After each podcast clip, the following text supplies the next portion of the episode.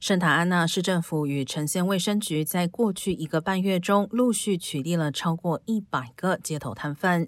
官员称，取缔行动是由于许多售卖食物的摊贩都有卫生疑虑。这些摊贩大多在音乐表演场馆、体育馆、学校或是繁忙的商业街边营业。依照加州法律，需要申请卫生许可，但多数小贩都没有获得执照。州长纽森九月底时签署一项法案，自明年一月起简化摊贩获得许可的程序。圣塔安娜市长称，小贩只要获得核准，就可重新开张。